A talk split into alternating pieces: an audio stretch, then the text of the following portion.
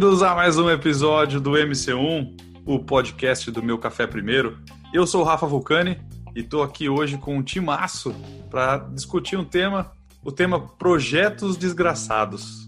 Normalmente a gente fala de projetos que dão, de fatores que dão certo em projetos, a gente fala daquelas coisas que funcionam, ferramentas, práticas, lições. Mas vamos, vamos virar essa mesa ao contrário hoje, vamos falar sobre o que, que dá errado em projeto. Quais são os fatores que tornam um projeto desgraçado de, se, de ser trabalhado? O que, que normalmente é, é, cria aquela dificuldade ou aquela complicação que a gente tem que então achar a ferramenta, a lição, a prática para poder resolver? E daí tem uma galera aqui mais do que experiente para falar desse assunto hoje. Fala aí, pessoal. Olá, pessoal. Boa noite. Aqui é o Pedro. E aí, pessoal, tudo bem? Rafael. Boa noite, tudo bem? Obrigado pelo convite. A Ellison. Fala galera, Samuca aqui também. Mais uma sexta-feira aí pra gente fazer. Ô, oh, cara, eu não podia falar sexta-feira, né? Sou um idiota, vou de novo. Não, você pode. É, é legal saber que a gente tá gravando na sexta. Esse programa está sendo gravado na sexta. Depois é, expediente. É, nós somos pessoas sem vida social que gravam podcast sexta-feira à noite. Faz sentido. É. Vamos de novo. Vai lá. Fala galera, aqui é Samuca de novo. Mais uma sexta-feira para fechar com chave de ouro a semana com essa galera top aí, galera. Prazerzaço estar aqui com vocês. A impressão é minha ou você repetiu mais uma sexta-feira? Mas você falou que era pra falar, cara. ah, meu Deus do céu. Tá tudo eu certo, eu tô zoando. Eu sou um cara disciplinado, velho. Eu cumpro regras. tudo certo. Fala pessoal, aqui é o Reinaldo. Estamos aí mais um dia e vamos aí. É isso aí. E vou dar um, um recado rápido antes da gente partir para o nosso, nosso bate-papo.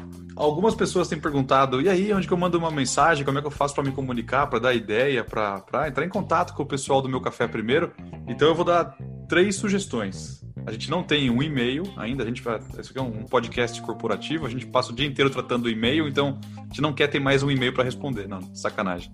É, tem três caminhos aí para poder contatar o meu café primeiro. Um é o nosso Twitter, o segundo é o nosso Facebook, você pode mandar uma mensagem lá, comentar nos nossos posts, ou até mandar uma mensagem direta para a galera daqui, com um comentário, alguma sugestão, ou até xingando alguém, tudo vale. E uma terceira opção que é muito bacana é através do site do Anchor. Você pode acessar o site do Anchor na página do Meu Café Primeiro, que é o anchor.fm barra Meu Café Primeiro, e lá tem a opção para deixar uma mensagem de áudio. Então, além das opções de texto via Twitter e Facebook, você quer deixar um recado de áudio para a galera do Meu Café Primeiro, pode deixar lá a sua mensagem e a gente coloca essa mensagem no ar nos próximos episódios. É uma opção diferente que é bacana a gente quer começar a explorar. Então, fica aí o convite, deixa seu recado, vai lá, manda sua mensagem, deixa o seu áudio que a gente vai colocar aqui no ar para a galera ouvir. Certo?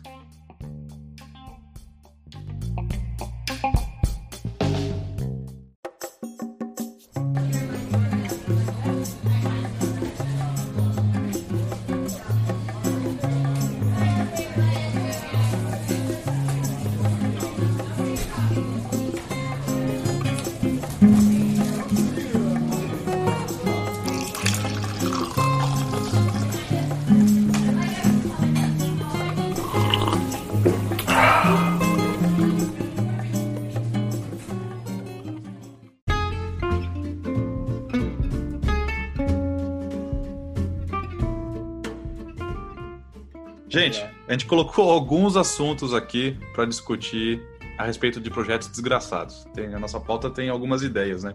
Se eu puder, se eu pudesse sugerir um lugar para começar, seria vamos falar de pessoas, aqueles membros de equipe complicados de ter, ter na, na, na, no projeto. Não precisam citar nomes, pelo amor de Deus.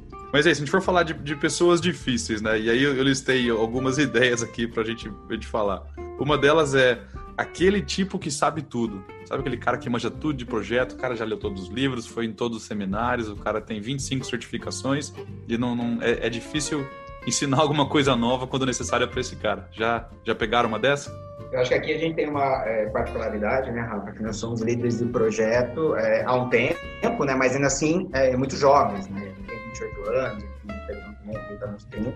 Então somos é, jovens, né, então é natural que é, nós encontramos né, no, nosso, no nosso mundo aí de, de, de projetos, né, é, parceiros de profissão né, com grande experiência e também membros de time que possuem essa experiência em projeto, ou de projetos anteriores, ou de novas práticas. Né? Então, é um desafio, né? E eu vejo ainda mais um desafio para essa geração de líder de projeto jovem, né? É, assim como eu estou comentando. É, então, isso demanda muito, né? Porque você tem que convencer, às vezes, de uma ideia nova, você tem que mostrar, né? É, e pedir, às vezes, até um voto de confiança, né? Para você jogar alguma ideia nova. E você também, é, logicamente, que tem muito é, aprender também, né? Mas é, é importante, é, né? Eu vejo assim, né? essa pessoa entender que, embora ela possua né, essa experiência, esse conhecimento, essa, essa geração é, mais nova também tem muito a contribuir. Então, nós temos novas práticas, a gente fala muito de Agile, falamos muito sobre é, formas é, é, com mais empatia, né, de nós trabalharmos hoje com os membros de time, né, muito mais do que, ó, a gente tem um projeto, você precisa entregar, essa é a sua atividade. Então, acho que essa troca de experiências e a pessoa é, entender que, que a gente vai aprender e melhorar junto, acho que é fundamental, mas é um grande desafio ainda mais para essa geração jovem de líder de projeto. Eu acho que, acredito que, na verdade, esse desafio da, das pessoas a gente tem, é, acho que em todos os, os, âmbitos da nossa vida, né? É, seja na, no pessoal, seja no profissional, a gente enfrenta essa, esse tipo de coisa é, em todos os lugares que a gente vai, né? As pessoas têm seu, seus jeitos diferentes, foram criadas em épocas diferentes, com educação diferente. Então, tudo isso, claro, é, forma as pessoas e, e, claro que a gente tem todas essas grandes diferenças para tratar ou para conversar, para entender quando a gente fala no ambiente de projeto, né?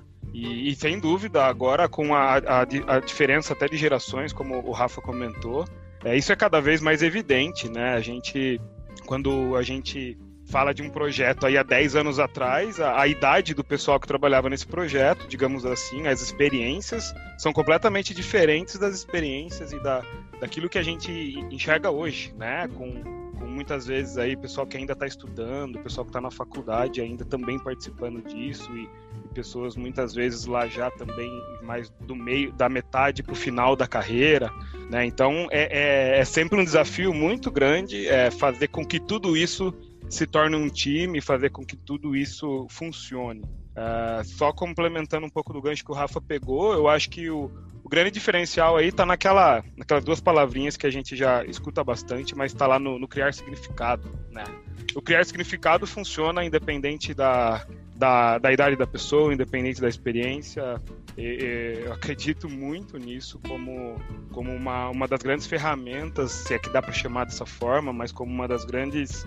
É, uma, uma questão super importante, né, digamos assim, quando a gente fala de time, quando a gente fala de, de pessoas com, com diferentes backgrounds. Aí. Eu já tive experiência também com uh, líderes de projetos da, da, da velha guarda, vamos dizer assim, né? Eu tenho um pouco de solidariedade com essas pessoas, porque eu vejo que elas são difíceis porque existe um mecanismo de defesa, eu vejo, sabe? Eu acho que as coisas estão tão rápidas hoje em dia que essas pessoas é, acabaram não se atualizando ou não estão no mesmo ritmo, né? Não é só na parte de projetos, eu vejo pessoas de várias áreas, né? Que elas sofrem muito para se integrar nessa nova realidade, nessa nova velocidade de informação, de, de inovação, de desenvolvimento, né? Então, é, confesso, não é fácil para mim lidar com essas pessoas, mas eu tento me colocar na posição delas e, e ver como, como é difícil. E, e eu faço um exercício para mim: será que daqui 30 anos eu não vou ser essa pessoa ranzinza que puxa projeto de uma forma totalmente inadequada? Né? Eu sempre faço essa é. crítica para mim, né? porque eu acho que. É, daqui 30 anos nós vamos ser os velhos, né? Hum, Talvez não certeza. tão velhos, né?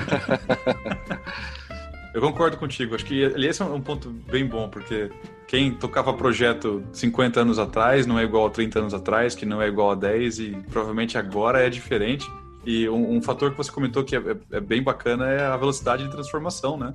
Essa galera tem que acompanhar um ritmo, todo mundo tem, na verdade, jovem ou, ou velho, todo mundo tem que conviver e acompanhar um ritmo maluco de transformação, de volume de, de, de coisas novas chegando que é, na, na, verdade, é impossível de você absorver tudo. Você tem que escolher um caminho e, e tocar por aquele, né? Isso gera uma pressão mesmo muito grande. E é tão verdade isso, Rafa, que você vê, eu tenho primos que dominam é, muito mais tecnologia do que eu já. É. então parece que há 30 anos não, já está acontecendo, entendeu? o que me deixa um pouco preocupado, eu acho que eu não estou acompanhando ainda hoje, né? E cada vez mais rápido, né? E cada vez mais rápido. Sem dúvida. E uma coisa interessante também, que eu acho muito, é, muito bacana, né? As pessoas estão aprendendo a programar mais, né? No nosso tempo, pelo menos eu, eu não sei programar, né, gente? Eu gostaria de aprender e pretendo aprender em breve, né? Mas hoje eu vejo escolas, é, só para a gente exemplificar como como está integrada a tecnologia na vida de pessoas mais novas, né? Hoje escolas fundamentais já dão noções de programação, né? Eu acho isso genial. É, os desenhos para criança já abordam programação, é impressionante, cara. Mas você tem que ser, você tem que ser um, um, um velho mais enfático, Alisson. Você tem que falar assim: eu não preciso de programação. Programação no meu tempo não fazia nada. é verdade. Eu não vou usar isso para nada. É Nutella, né? Aqui é engenheiro de projeto raiz, né? É Fazer cronograma na mão, né? Caminho crítico. Eu grito na com a lousa, equipe, né? bato na mesa e eles fazem acontecer. Exato, exatamente. Também que eu não tô sozinho aqui, né? E isso que você falou é muito verdade, né, Alisson? A gente, talvez no, no, ambiente de projetos, a gente tem essa sensação, digamos assim, de que outras pessoas talvez não, não estão acompanhando né, a velocidade com que que as coisas estão se atualizando e tal, mas a gente enfrenta esse tipo de coisa em outras situações, como você comentou, né? Sem dúvida. Com tecnologias, né? Quantos uhum. exemplos de outros assuntos, de outras questões da nossa vida em que a gente não é esse tipo de pessoa, né? Acho que é, tá perfeito, cara perfeito. Eu acho uma coisa interessante também, né? Eu acho que um dos papéis do, do gerente de projeto ou profissional da área de projeto é a questão de comunicação, questão de empatia, né? Então, eu acho que para a gente é um grande desafio. É, primeiro, entender esse cenário que a gente vive, né? Pelo menos aceitar, né, que de fato essa diferença de, de sintonia tecnológica existe entre as pessoas que trabalham com a gente, né? E tentar tirar o melhor do cara, né? Eu acho que é, isso não é fácil, né? É, é, mas acho que demanda demanda um certo cuidado da gente como líder de projeto aí.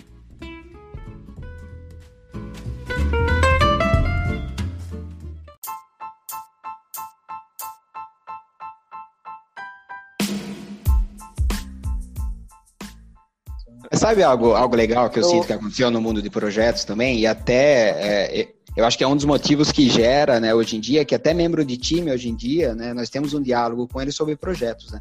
É, é, a popularização do estudo de gerenciamento de projetos nos últimos anos, ela, ela foi muito grande, né? Então, se a gente pegar hoje cursos de engenharia, não só de produção, que era o mais comum, mas mesmo mecânica, elétrica, você tem lá um módulo de gerenciamento de projetos, né?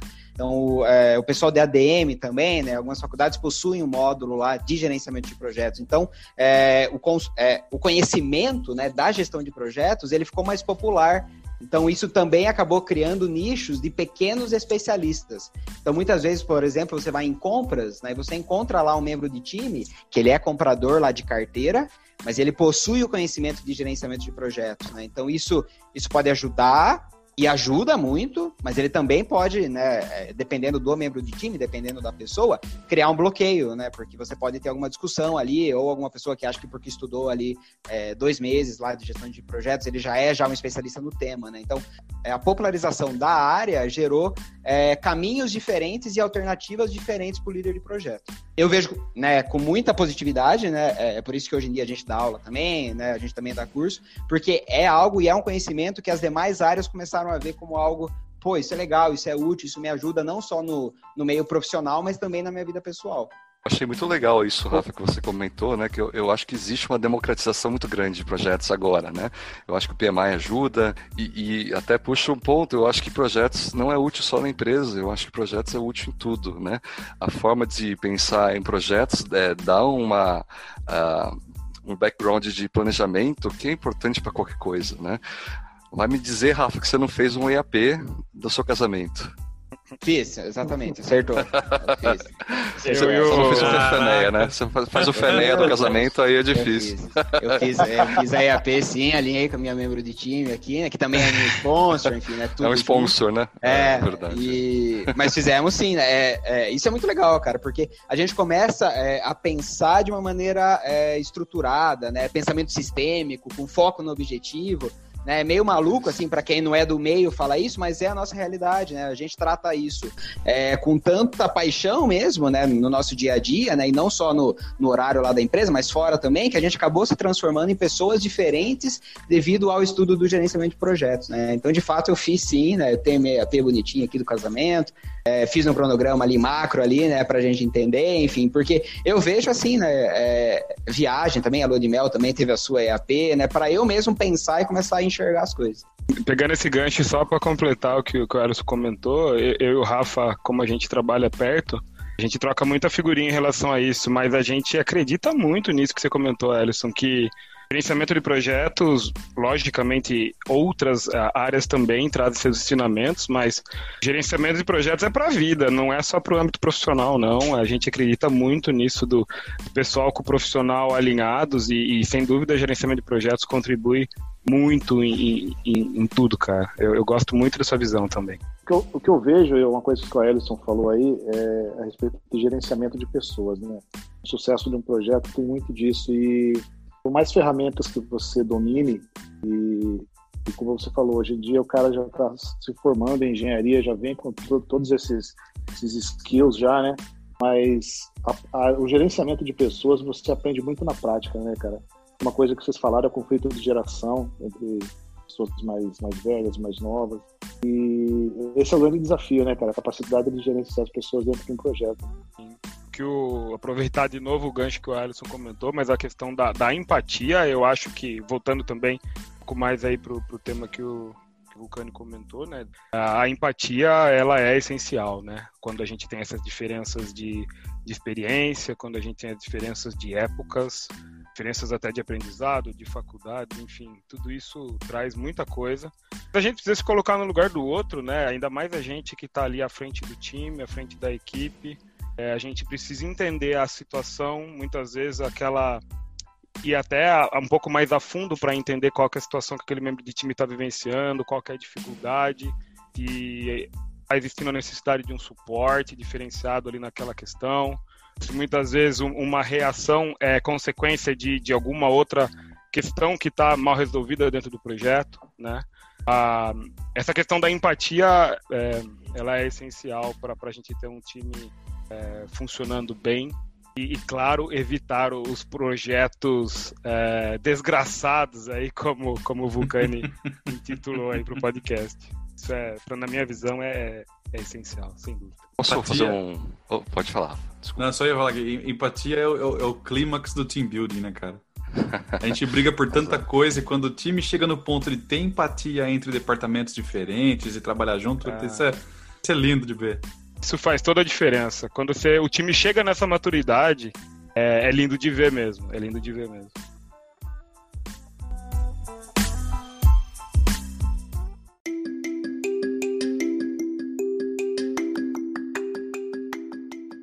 Eu só queria compartilhar uma experiência que eu tinha, eh, que eu tive, né?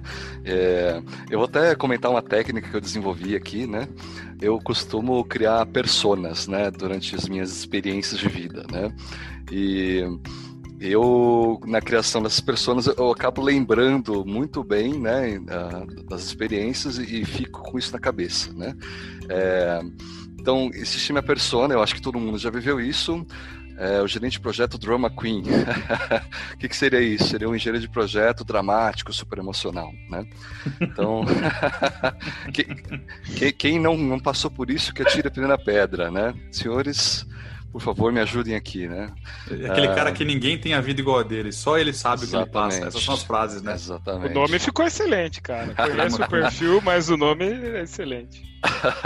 é, ou aconteceu uma situação de que é, na verdade, um colega nosso é, não fez o, trabalho dele, né?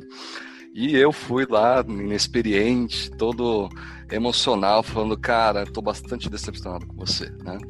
Então, é, a pessoa ficou totalmente reativa, né? E, na verdade, ela nem reconheceu o problema, né? Porque acho que ela ficou com tanta raiva de mim. então, eu, percebi, né, como o feedback é importante, né? E, e tem a ver um pouco que o Pedro comenta, né? Nessa questão empática, de que as pessoas elas não fazem errado porque elas querem, né? então, a gente tem que sempre assumir, ou pelo menos é, nos exercitar para que a gente pense que sempre existe uma boa intenção, né? As pessoas, elas sempre são bem intencionadas, né? Então, essa foi uma crítica muito positiva para mim, sabe? Porque uh, eu assumi, né, de forma é, viciada, dizemos assim, que a pessoa ela fez porque ela queria, ela queria me prejudicar. então, eu parei para pensar e realmente eu fiquei até envergonhado de mim mesmo aí, né? Eu acho que a gente vive com bastante conflito, né? E a gente tem que saber que as coisas erradas acontecem. Né? É, todo mundo pode errar, né? Você não é perfeito, não é porque seus colegas é, também não deveriam ser perfeitos, né? Então, isso foi uma experiência bastante positiva que eu tive aí e aprendi que comunicação é bem importante, inclusive dar feedback de forma correta. Eu, eu vejo isso aí do outro lado, né? É, um participante de um projeto. Né? Maneira como você dá, como você falou, Edson, você dá o feedback, você comunica, é super importante, cara, porque isso pode soar de maneiras diferentes. É, você, é, a, a, a comunicação se falha da maneira como o que você quis transmitir e o que a pessoa recebeu, né? E, e, e o segredo está em como fazer essa, essa, essa comunicação de uma maneira bem, bem assertiva, né? Mas o, o Ellison ele deu um exemplo onde ele foi. Ele falou para a pessoa que ele estava desapontado para a pessoa não ter entregue a atividade. e, e, o você é uma pessoa muito boa. Porque isso... É. então, mas, então, mas assim, eu, eu fico imaginando o Ellison falando isso, né? Você estava num tom, num tom agressivo, num tom calmo. Eu conheço, eu conheço o cara que dá um tapa na mesa e põe o dedo na sua cara e fala que vai, dorme bem à noite, cara. Não, o pior que eu dei no feedback bem triste, na verdade, né? A pessoa, ela percebeu essa, essa vulnerabilidade da minha emoção, né? Eu acho que ela se fez de boba e falou, ah, não, na verdade não tá nada errado, não fui eu, né? É, o problema sou eu, não é você, né? Exato, exato. E pior, Rafa, problema, cara, que eu fiquei com a puta peso da consciência depois, sabe? Falei, poxa vida, eu sou, sou um merda, né? Sabe? Coloca o pi aí, velho. Porra, eu não sei lidar com as pessoas, né? Também eu era início de, de carreira, né? De projetos, né? Mas eu acho que é fazendo merda que se aduba a vida, não é mesmo?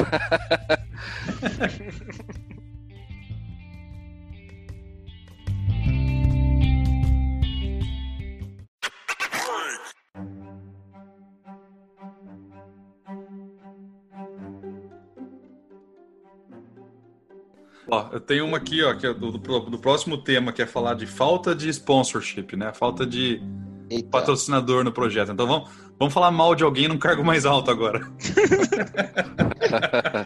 É... Vou, de... vou deixar isso para os meus amigos aí, então. Tá ficando arriscado isso aqui. Ah, eu, eu, posso, eu, eu, posso fazer um é, comentário. Ah, desculpa. Isso, é, comentários genéricos. Não, não vai lá, Alisson, pelo amor de Deus. Amigo de um amigo meu, né? É, não, na verdade, eu, tô... eu conheço um cara. Ouvi dizer que tem uma empresa com um cara aí. É, um é, cara que, que mora na China, né? Tipo, coloca até ela em outro lugar, né? É, Você pode é. começar falando assim, ah, eu ouvi dizer que o Elon Musk faz isso. tá certo, é uma proteção aí, né? Não, mas eu vou contar então sobre uma outra pessoa, gente. É uma pessoa que eu também eu vivo ainda, né? E, está um pouco relacionado com o que você falou, Rafa. Porque, embora não somos gerentes, uh, pelo menos eu não sou, né? Eu sou gerente de projeto funcional, né? Não, não hierárquico, né? Na verdade, eu não sou sponsor ainda, mas é, tem o que eu vivi, que é o GP Clark Kent.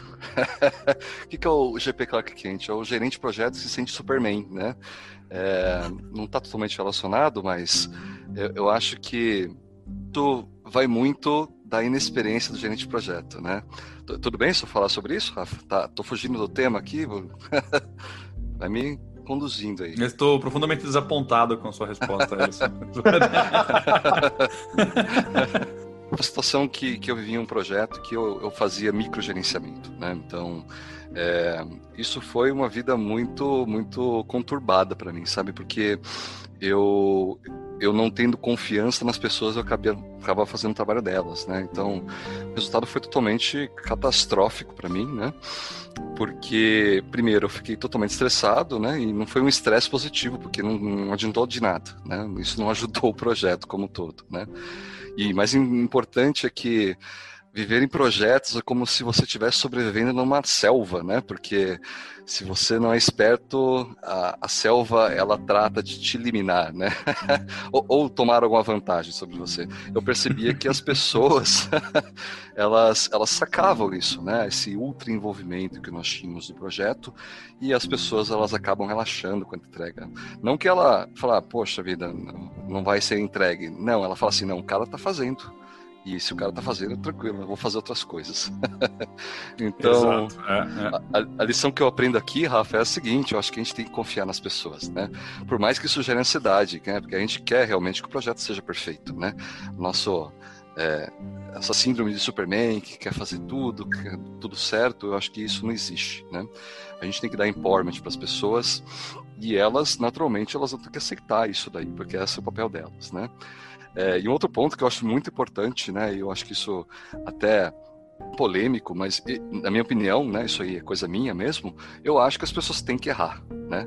É, tem muito gerente de projeto que não permite que as pessoas erram. Né? Eu acho que errar em alguns momentos críticos, aí tudo bem, você tem que gerenciar e, e ajudar a pessoa para que ela não erre, né? como um papel de integrador. Mas eu acho que o erro, em alguns momentos, ela faz parte de um aprendizado. Né? Uhum. É importante que a gente é, registre isso como, como lição aprendida, né? como forma de, de não repetir o problema, mas eu acho que isso faz parte da, da evolução do time do projeto, sabe? Eu acho que você dando liberdade para que as pessoas assumam riscos, você desenvolve é, a criatividade nelas. E a pessoa com criatividade, ela é mais motivada. E eu tenho certeza que, normalmente, elas entregam mais, assim, né? Então, esse foi o grande aprendizado desse, dessa persona Clark Kent, o Superman dos projetos. Esse, esse, esse é um bom ponto, porque a gente vive num ambiente onde existe uma pressão para fazer certo da primeira vez, né? Às vezes não se permite muito errar, tem uma pressão para não errar, para não desperdiçar, para não no, no, no, caminho de aprendizado não tem como, né? Você uma hora vai, vai errar, muitas vezes. É um bom ponto.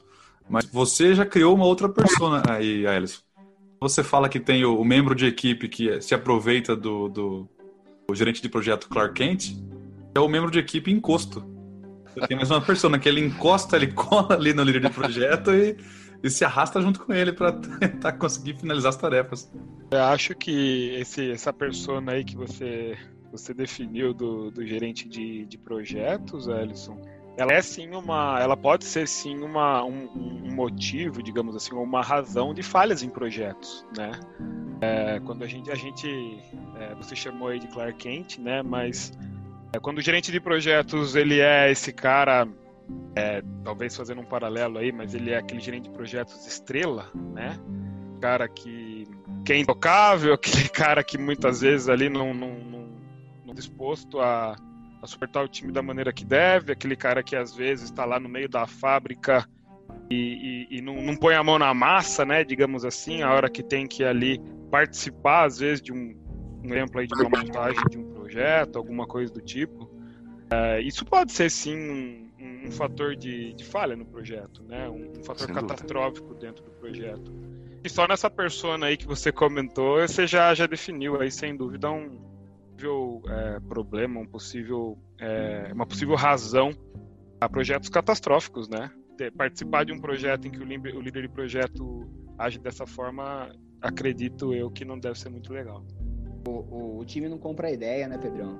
Né? Aquela história de que é, quem está brilhando é o líder de projeto, né? Enfim, ele que está sendo valorizado. Né? Eu, eu acho que o, o mantra, assim, né, que eu mais gosto de ter na cabeça, né? Eu, né, eu sempre comento esse mantra quando eu tenho oportunidade, em as em cursos também, né? Que o gerente de, de, é, de projetos ele tem que entender que se o projeto deu bom, né? Se ele entregou legal, se o projeto foi um sucesso, é mérito do time, né? E se deu errado, a culpa é dele.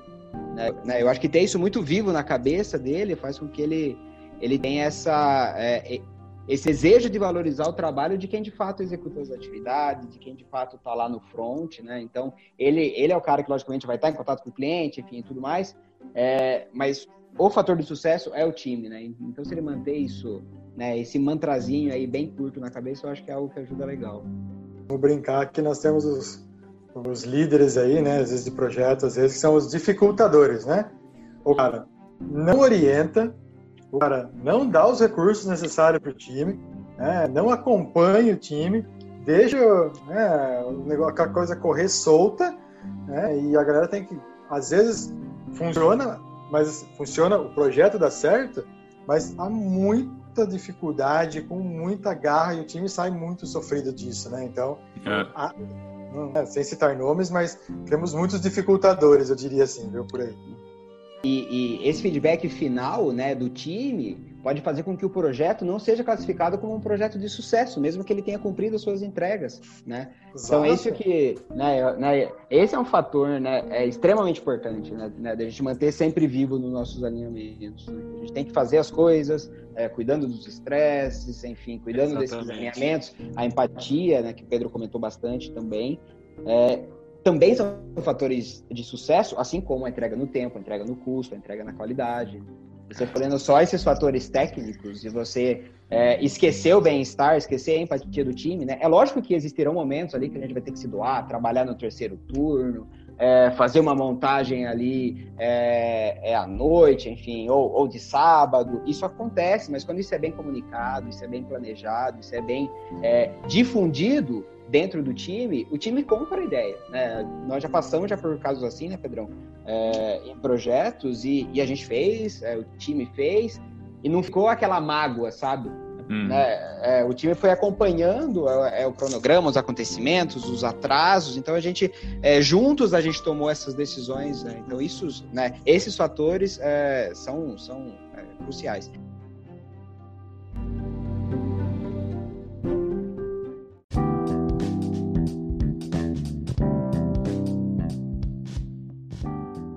Tem um ponto que eu gosto também, é, eu até vi que estava na sua pauta, Rafa, que é, é scope creep. Eu gostei de, você ter mencionado esse tema, cara. Scope creep é, algo, é, é algo que é, é, a falha de escopo, né? Então é aquele escopo que está com. É, se a gente fosse falar em, em, jargões técnicos aqui, né? A gente tem a EAP, né? Que é o 100% do trabalho está lá dentro, certo? E aí tem esse scope creep, que é quando está faltando trabalho. Né? Então, nós fizemos aí o planejamento do projeto, a gente fez o nosso cronograma e está faltando trabalho lá dentro. Então, ao, ao, ao, invés de ter o 100% da EAP, a gente tem 99%, por exemplo. Uhum. isso em uma, em, né, em uma gestão tradicional, BOC, enfim, é um, é, é um assassinato do projeto, né? Quando você está trabalhando com Agile, você ainda tem aquela força para tentar ir né, é, brincando com ondas sucessivas, né? Então você planeja um pouco, entende o escopo, planeja um pouco.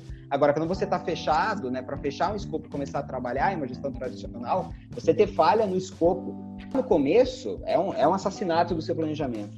Hum. E é por isso que muitas pessoas veem que, ah, não, pô, o cronograma ele existe para atrasar. Não, os cronogramas são mal feitos, eles existem para atrasar. Mas se o cronograma conseguir fazer aí é, aquele trabalho é, é, que a gente imagina e que parte do escopo, né, né a origem, né, o, o, é, a certidão de nascimento do cronograma, ele está no escopo. Se você conseguir fazer esse trabalho, ele está muito mais próximo do seu sucesso do que aqueles que não tomam essa atenção. Né? Então, esse ponto da falha do escopo no começo do projeto, no planejamento, ela é, ela é de extrema, é, de extrema importância e tem que, tem que tomar muito cuidado com isso.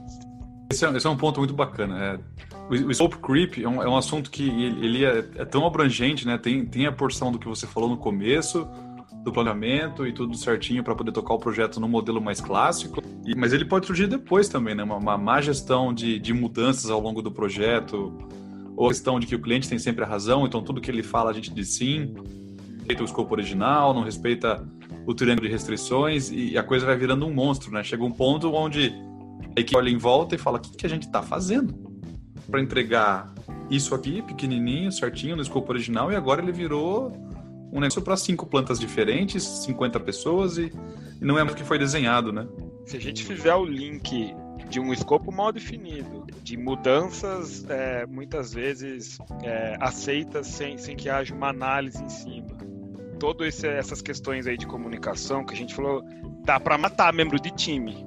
Dá pra matar membro de time com estresse, dá pra matar o, o gerente de projeto com estresse, uhum. com, com, todo esse ambiente, né? Acima de. É, acima não, mas ali junto dos objetivos do projeto, de pessoas saudáveis, né? Pessoas com saúde, pessoas que podem desempenhar muito bem suas atividades, né? Então, tudo isso precisa ser olhado com, com muito, com muito carinho, né? E projetos em que o escopo é seu errado, ou que muitas vezes a mudança vem e não há essa análise por si, não há essa análise crítica né, em cima da, do escopo da mudança, quais serão os impactos que essa mudança vai trazer para o projeto.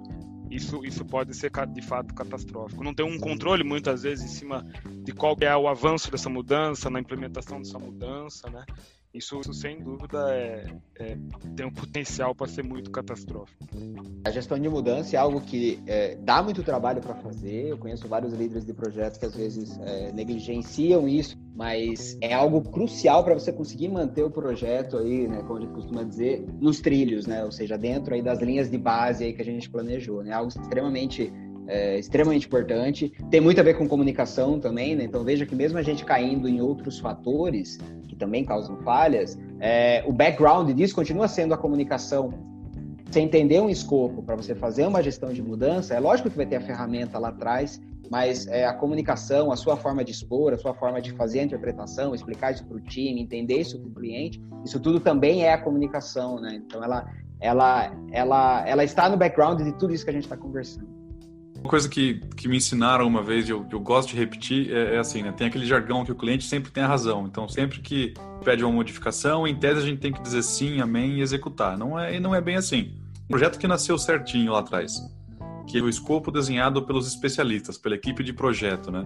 Começa a pegar requisições de cliente para coisas adicionais, que me ensinaram é que você não, não diga sempre sim para o cliente, mas não diga sempre não traga de volta para sua equipe e fala, eu vou analisar e deixa a equipe fazer o parecer técnico, falar, dá, às vezes cabe, tem uma gordurinha lá no budget ou no tempo, dá para fazer ou não dá, e daí leva de volta isso para o cliente, né? Então não é nem sim, nem não para tudo, é deixa eu, deixa eu olhar com o meu time. É, nada substitui uma, um bom entendimento do escopo da mudança, um, um desdobramento dessa mudança para a equipe, para que a área técnica possa olhar, para que os devidos impactos possam ser analisados e avaliados né, em relação a tempo, em relação a custo, em relação à qualidade. É, que tudo isso seja consolidado e aí sim, e aí sim seja tomada uma decisão, considerando a estratégia, considerando os objetivos do projeto, considerando a vontade do cliente, né? Tudo isso é uma decisão muito maior, né? E, e nada como uma boa gestão de mudança para consolidar tudo isso, fazer todo esse trabalho e embasar para que uma decisão seja bem tomada, né? Acredito muito nisso. Se nós não temos uma atuação forte do sponsor, como que o líder de projeto sozinho vai falar não para um cliente? Né? Então começa a entrar a figura desse sponsor. Né? Isso, Se o sponsor é não estiver junto, aí o líder de projeto, coitado, né? Ele está no mesmo, né? Na maioria das empresas aí, né? Funcionais, matriciais, o líder do projeto está junto com a galera, né? Então, se não tiver o sponsor ali atuando junto com ele, é, ele não vai é, conseguir ter essa postura, né? Muitas vezes. Então aí começa a aparecer a estrelinha desse cara, né? Que também é um fator de fracasso do projeto caso ele não tenha uma boa atuação.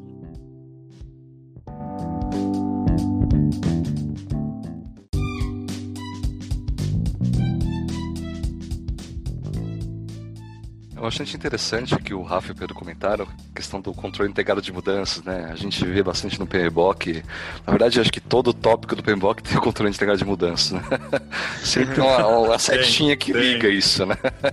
tipo, é, é, é, bem, bem, é bem comum em vários processos, né?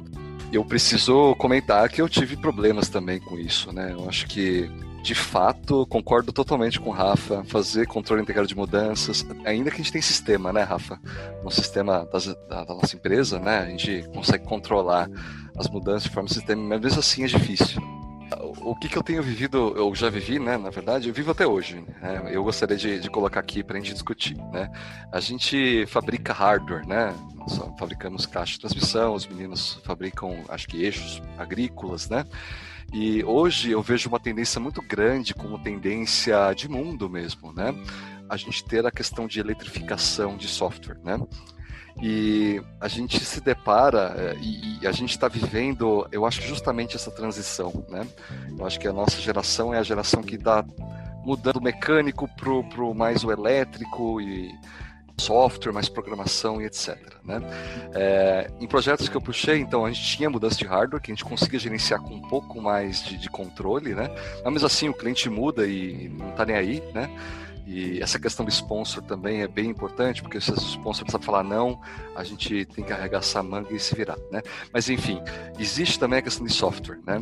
E, e eu percebo muito, né? E eu faço uma crítica muito, muito forte para a gente mesmo, né? Como, como empresa, que a gente ainda está muito na mentalidade waterfall, né? E a gente está percebendo que o software não está acompanhando a, a metodologia de, de, gerenciamento do waterfall. Ele está precisando de coisas mais ágeis, né? Então, puxa a metodologia ágil aí. Uhum. É, eu sinto que as empresas elas estão focando muito, eu acho que na verdade ágil é, é o termo do momento né, de, do pessoal do gerenciamento de projetos, né? Conheço até alguns PMPs meio bravos, porque pô, eles estão falando que a, a, metodologia ágil ela tá meio que sobrepondo todo o trabalho que o cara teve de ser aprovado no PMP. então o cara tá puto, sabe? Porra, eu estudei pra caramba PMP e as empresas elas estão só pedindo talvez um, uma qualificação em Scrum, uma qualificação em metodologia ágil, né? É, mas desculpa aí, você que é PMP e achou que a sua certificação ia ser a vida inteira, você tá, você tá meio marcando bobeira, velho? É, pois é, pois é. Que venderam esse peixe para mim. É. Ai, tristeza, viu? Mas é, eu queria saber de vocês, né? O que, que vocês acham disso daí? Existe como é, a gente integrar é, metodologias waterfall e metodologias ágeis, porque eu vejo um pouco de conflito conceitual entre elas, né? Ah, eu, eu levanto a bandeira aí já há um tempo da gestão híbrida, né? Que é exatamente isso que está comentando, né, Alisson? Que é essa, essa mistura né, do waterfall aí com a com, com o ágil, né? Porque eu, eu entendo muito que a gente não se anula, sabe? E mais uma vez eu vejo o ágil como mais uma ferramenta na, é, naquela famosa caixinha de ferramenta do líder de projeto. Então, entender quando que ele consegue entrar com uma ideia ou outra, né? Nós já usamos, né, é, é, é Pedro e eu, algumas em alguns projetos, né, esse mix, né, é, o Scrum né, é algo muito vivo para a gente Usamos também. hoje em dia, né? Usamos Exato. hoje em dia. Coisas. Então, é algo é algo vivo para a gente. Os membros de time estão vindo juntos, né? Então estão entendendo essas é, essas diferenças aí dependendo do né, projeto e tudo mais. Mas além disso, é, eu gostaria de comentar um pouco do lado do sistema que você comentou, né? É, o quanto que eu vou conseguir amarrar no meu sistema essas esses acompanhamentos, né? Eu sempre eu sempre respondo quando eu sou é, indagado assim com algo do tipo, que a gente nunca vai ter um sistema para fazer isso, porque se tiver algum sistema que substitua o trabalho do líder do projeto, eu tô morto, né? Porque a única coisa que eu sei fazer é essa. Então, é, né, ele sempre vai ser um suporte ali importante, né? Mas é, mesmo, né, é, você estava comentando sobre o sistema que a gente tem para controlar as revisões de desenho, mesmo esse sistema é algo que você sabe né, muito bem, que tem que ter a mãozinha nossa lá, né? Para fazer um acompanhamento, para entender uma mudança. Hum. É, esses fluxos de sistema também estão virando muito Instagram, né? Que você dá um like lá na sua linha só, né? Pô, tem a linha de vendas, ah, vou dar um like aqui e vai, né? E o cara nem vê direito o que tem lá dentro. Que é outro fator de fracasso do projeto e da gestão de mudança, né? Quando a mudança é aprovada por esse fluxo sistêmico que às vezes você tem, você confia, né, nesse fluxo e acaba que as coisas não andam mesmo assim. O trabalho humano meio que ele que ele tá por trás, né? Eu não vejo muita saída. Eu, eu, eu não sei o que o Pedro é isso que eu, que eu ia comentar. O sistema, eu acredito muito que, que é super importante e funciona. Mas o sistema, a gente deve lembrar que o sistema é alimentado por pessoas e que se a pessoa não tiver com a informação correta, contextualizada, com o significado criado, a, a, aquele fluxo muito provavelmente não vai funcionar, né? Então, há necessidade de, dessa ferramenta ser bem utilizada e eu olho muito aí naquele que eu comentei da gestão que há por trás disso, né? Do gerente de projeto, líder de projeto, fazendo a comunicação correta, é, contextualizando o time de que ponto que a gente está ali do cronograma, qual que é a real necessidade daquela mudança, por que, que a gente vai de fato fazer aquela implementação, se o recurso está disponível, se não está, se vai exigir uma aprovação à parte, a, a necessidade de que essa gestão exista para que a ferramenta seja bem utilizada e usada da forma correta, né?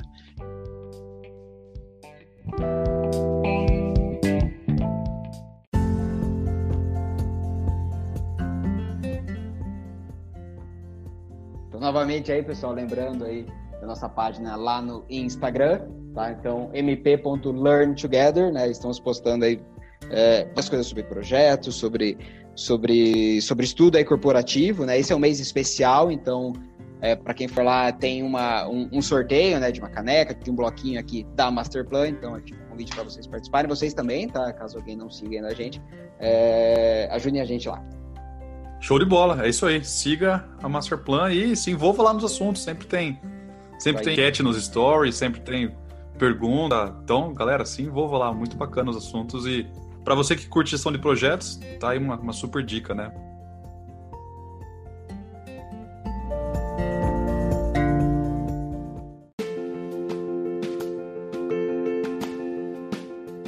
E aí, tá curtindo o MC1, o podcast do Meu Café Primeiro? Então vai lá no nosso blog, deixa seu comentário, dá uma olhadinha nas nossas matérias, nas nossas piadas, memes, tudo sobre mundo corporativo.